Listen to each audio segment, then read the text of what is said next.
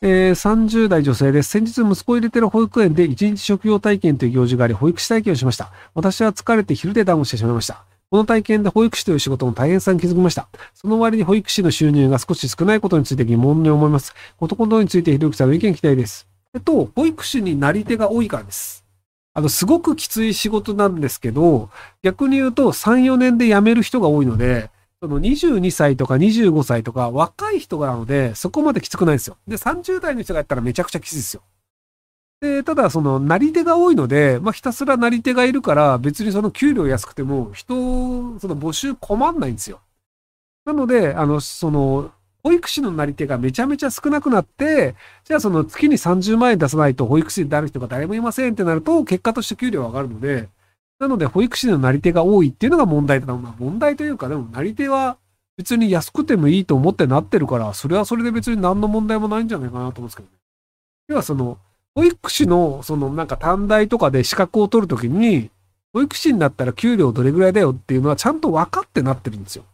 で、なってから文句言うんですよ。いやいや、知ってたでしょ？って話なんで。なので、あの、保育士の給料高い方がいいよねとは僕も思うんですけど、安い給料でも働くと言っている保育士がいっぱいいるから、それは高くならないのは当然だよねって思います。なので、せい先生みたいに、その、あの、高い給料をもらいながら、そのアドバイスをしたり、コンサルをしたりみたいな感じとか、あと割とその、あの、なんか、えー、モンテッソーリみたいな高いあの、なんか授業料とか、あの、その保育料を取るようなところで、高い給料を持って働くみたいな感じで、その、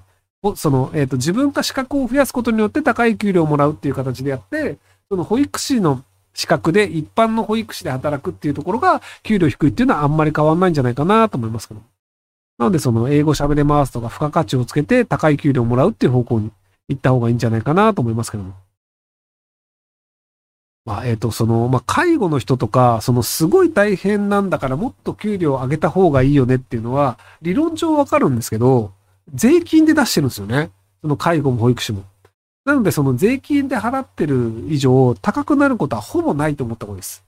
なので、その、えっ、ー、と、た、その一般的な保育園じゃなくて、そのインターナショナルの保育園みたいなところとか、その高いあの保育料をもらってるようなところとかだと高い給料もらえたりするんですよね。なので、その介護に関しても、そのあのめちゃめちゃ高い金額を取っている、その高級老人ホームですみたいなところだと給料も高くなったりするので、なので、その、まあ、介護士という仕事とか保育士という仕事とか、その税金をベースにしている仕事というのは基本的にはもう儲からないというのがあって、それでもやりたい人がやるという形にしかならないんじゃないかなと思いますけどね。ま、もしくはその、えっ、ー、と、運営をする側の方の、その保育園運営しているオーナーは結構儲かってたりするので、要はなり手が安くてもやってくれるので、で、その保育士の給料上げた方がいいよね、みたいなのが、その社会的な要請としてあったりするので、なので、あの、保育士のえっ、ー、と、雇うためにこれぐらい補助金出しますよ、みたいなのがあるんですけど、実際としては保育士にそんなに払わなかったとしても、別にあの、なり手がいるので、オーナーが儲かるっていう構造になることが多いんじゃないかなと思いますけど。